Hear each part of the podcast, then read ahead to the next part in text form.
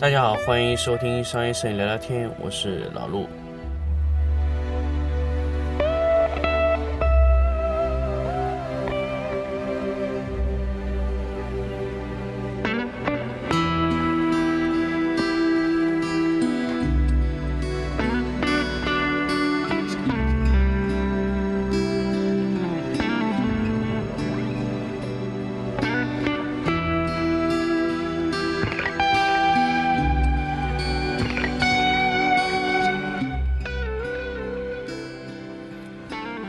欢迎大家继续来收听这个商业摄影聊聊天。我们聊了三期的色彩管理，我们这一期再来聊色彩管理。那么这一期聊什么呢？聊分光计。我们聊一聊我们矫正我们那个屏幕的这个角色器。那么屏幕角色器呢，其实有非常非常的多，呃，包括蜘蛛啊。艾瑟丽呀，还有一些其他的不知名的一些牌子。那么主要的品牌就是艾瑟丽和蜘蛛。那么蜘蛛我们这期也不想讲，为什么呢？蜘蛛的颜色呢？因为它是没有经过一个正确的这个这个所谓的一个审核，也没有说是它它东西好或者不好，它它有一定的校准功能，而且它的校准的方案呢，也和艾瑟丽差不多，大家脚法都差不多，但是前提就是蜘蛛它没有标准，它的标准。在业内不认可，所以几乎也没有用。所以这一期呢，咱们聊一聊艾色丽的。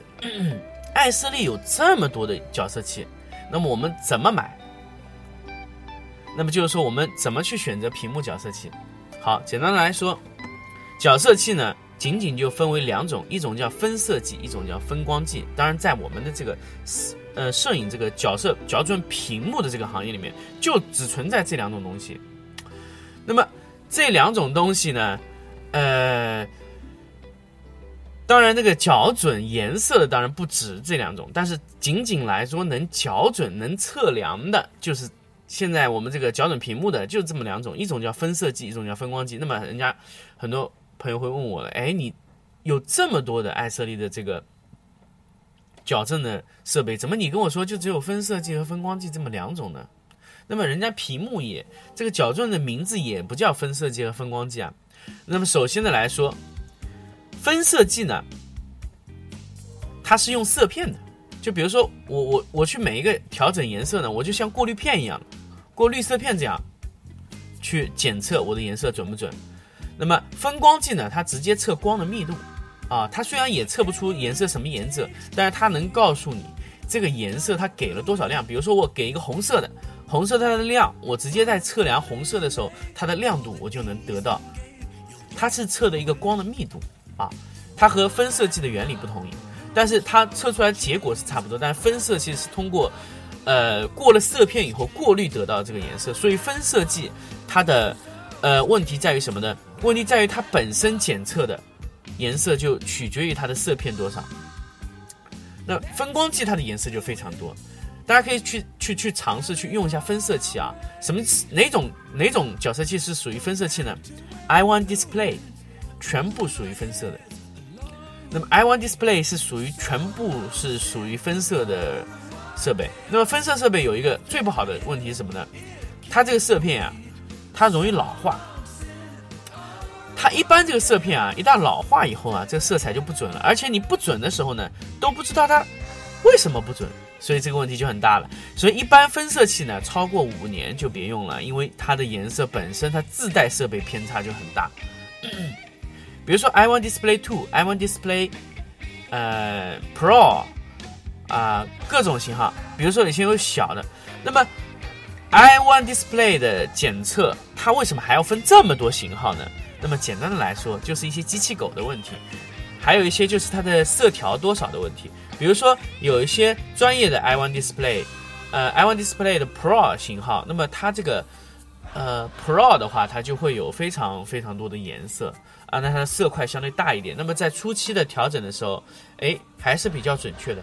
但是在后期以后呢，它的色片老化以后呢，那它就会呃，因为老化是不平均的，不是每一个颜色都平均说往一个方向偏一点，那这个好做。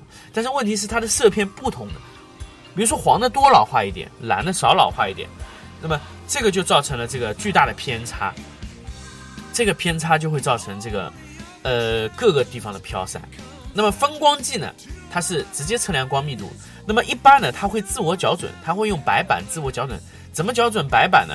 就是固定一个白板，然后直接用它自自身自带的一个设备打在这个白板上，呃，叫标准光源亮度，直接得到它的光的密度。那么这种是比较呃准确而且划算的一种光密度的一个校准方案，因为你后期不需要老是换。所以 iOne Pro 这种光的密度计的设备，它能用非常多的年份，比如十年、二十年都可以用。当然，只要你不坏不摔啊，都没有问题。那么它唯一需要校准的是什么呢？就是在里面那个标准光源那颗灯泡啊，那个灯泡它是要自己校准的。呃，那这个灯泡要是买，灯泡的寿命很长，而且它成本很低。一般分色器一旦经过老化，它要校准的话，基本就重只能重新买一个了。那么光密度计呢，它就是可以测。那么哪哪两个型号是属于光密度器呢？一个叫 Color Monkey 彩虹，上一期节目说过了。那么 iOne Pro 也是属于光密度计。那么这两个，一个会贵一点，光密度计那个 i1 Pro 呢就要一万多，那么 Color Monkey 呢只要三四千块钱就可以了。那么呃贵一点的四千多啊，基本上就这个价位。所以说你买呃分光计的话，你买 Color Monkey 和买分色计的这个这个 i1 Display 呢，就是明显的区别就是。Color Monkey 要便宜，但是 Color Monkey 呢比较老气一点，就是它不能测这个 laptop，呃呃不是呃它不是说 laptop 不能测的，它笔记本能测，它不能测投影机，哎这个东西它就是一个缺陷。那么呃，iOne Display Pro 是支持投影机校准的啊，只有 iOne Display Pro 支持投影机校准啊。那么这个呢是这个这个。呃，分光计和分色计的一个区别。那么后期的所有的一些其他的功能，比如说分色器啊、分光计啊，它在不同的型号上，唯一的区别是什么呢？唯一的区别就是机器狗它打开更多的功能，它它把这个软件啊打开更多的功能。比如说你更贵的，它就打开更多更好的功能给你用。还有一个呢，光密度计的它的精度不同啊，Color Monkey 的精度和呃 i1 Pro 的精度不同。那么，Color Monkey 和爱色丽的这个 i1 Display Display 系列呢，Display 不同的型号，第一个色片不一样，色片的多少，就是说我能得到的色块不同。那么另外一个呢，就是它通过一些这个呃一些叫什么呢？一些的一些机器狗关闭掉一些功能啊，关闭掉一些你的自我识别的一些功能，它去掉，哎，它这个东西就是可以呃可以这个这个卖的更便宜一些啊。这个是它这个为什么之间的这个差距会这么大的原因，呃，那么再说回来，那么 Color Monkey 为什么是我建议大家去买的一个设备呢？因为首先，爱色丽自己不给它生产很多的这个色块模式，它的色块模式和 i1 Pro 是没没法比的，因为 i1 Pro 的这个色块可以给特别大。那这个怎么办呢？那确实是没有办法。那如果说你能用副厂的这个。呃，一个一个一个一个角色软件，它有一个副厂的角色软件，它就可以提供更多的这个色彩，那么它就打开了所有的机器狗狗的功能。那么这个的话，相对于如果你用那个校准的话，就会相对相对会划算一点。你你买 Color Monkey，因为 Color Monkey 和 i1 Pro 精度有区别，但是它提供的色块更大，那相对来说你能类似的拿到一个 i1 Pro 类似的一个一个一个功能啊。那么 Color Monkey 是一个很划算的一个东西，当然它老气一点。啊，比如说投影机不能搅啊，啊色呃矫整这个矫矫整这个颜色的时候是要手取手工读取啊，很麻烦的矫准打印机。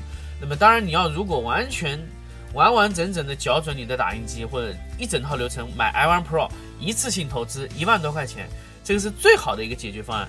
那么当然如果你囊中羞涩呢，建议你买 Color Monkey，那也是一个比较好的一个分光计的这个一个一个一个一个方案啊。那么这一期呢非常短。跟大家就是聊了一下，咱们在这个呃角色器的这块环节上呢，我们一些呃选择的一个区别。那么我们矫正矫矫整的这个周期呢，一般来说是五年，五年为限，五年分色计基本要淘汰，分光计可以换灯泡啊。这个是这两块之间的唯一的区别。那么校准的周期是怎么样？就是说我们的电脑什么时候校准一次？一般来说，如果你是每天都在工作的，基本上两到三周校准一次。如果说懒一点，四周校准一次也没问题，也就是一个月校准一次。那么这个它会提示你怎么样校准。四周四周是它容忍的最长的时间，但如果你这个屏幕啊，嗯呃，就是你要非常精确，那么尽量一个星期校准一次，那这个是最好的方案。那么四周校准一次呢，就比较懒，像老陆就四周校准一次屏幕，就比较懒的，就是四周一次。那么因为我对它的颜色要求没有到这么高的精度，所以基本上四周就可以了。所以呃，按照四周的精度，五年就要更换了，啊，要校准啊。那么分光计更换的成本会低一些，啊。那么这个就是咱们在这一期跟大家聊的这个整一个的这个角色器的一个问题。那当然啊。在这个方分大大家分享一点，你如果买的是分色机，基本上就不送色卡了。为什么呢？因为这个色卡它是用来校准它的打印机的。但如果你买分光计，它都送你色卡，这色卡都是送给你。这张色卡是可以用于相机的，相机的那个什么色卡护照啊这块，它都可以都是可以使用的。所以这块是最划算的，这块的这个这个这个费用是最最最。性价比最高，所以一直建议大家买 Color Monkey 的。这个原因就是什么呢？你又又买了相机的校准，又买了这个 打印机的校准，又买了屏幕的校准，就很划算。刚好你的三块都有了。那么再说一点，那个呃，如果说你要呃去买这个角色这个这个东西的时候，一定要看它的周期。时间啊，它不能太长。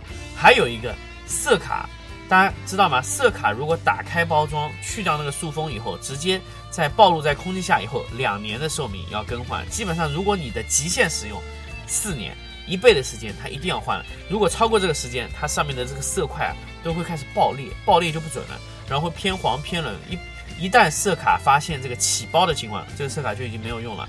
所以大家在色卡用完之后，一定要放到干燥柜。去保存，然后定期更换你的色卡，周期两年左右，两年到四年，四年不能超过四年，四年肯定有问题，四年要保存的非常精良才能用到四年，所以大家一定要考虑你的色卡的新鲜度。很多朋友是不知道的，买一张色卡，哦就用了，结果翻过来一看，二零零七年的，上当到一塌糊涂。所以那个买色卡要翻过来看，它有生产日期，生产日期呢？现在我问了一下艾色利，它只能保证六到八个月的生产日期，所以这个如果你买到的色卡，比如说我我现在买二零一八年十一月，我买到三月份的，应该是比较新鲜了。那如果说是买了二零一七年九月的，啊，二零一七年五月的一月的，啊，这个就非常的老了。那么这个时间在哪儿看呢？色卡抽出来以后，看到它背面，它背面有一个字体。就是二零一七 September，就是二零一七年九月，那么二零一七年 October 就十月，那么你自己去看它的生产周期，所以我们尽量要选。为什么我们要选那些正规的天猫店啊，正规的这些店去买？原因就在于我们要看它的周期，一定要看它的生产日期。这个生产日期时间一长也没有用，这个色卡，但哪怕它不打开，它有自然老化的这个过程，我也不知道它怎么保存的。所以我买色卡也要买买什么呢？买这个比较。新的，生产日期比较新的、新鲜的买。如果你买 iOne Display 这种分色器的角色器，也要看生产日期。它这个生产日期也有，我们一定要买新鲜的角色器。分光计呢就无所谓，只要不点开就没有问题。所以这个就跟大家说了，如果你买分色器，你就一定要看时期，因为它的色片会老化。如果你买分光计，基本上对方没有点过就没问题。所以买 Color Monkey 啊。iOne Pro 啊，这都没什么问题。如果哪怕是 iOne Pro，它非常老的一个一个 iOne Pro，它只要保存的好，没有受没有受潮，打开和新的是一样的，因为它没有点过灯泡，灯泡没有损耗的啊。这个呃自然老化是有，但这个东西呢和分色其实不是一个概念啊。好，那么这一期节目呢跟大家聊到这里，我们下一期再见。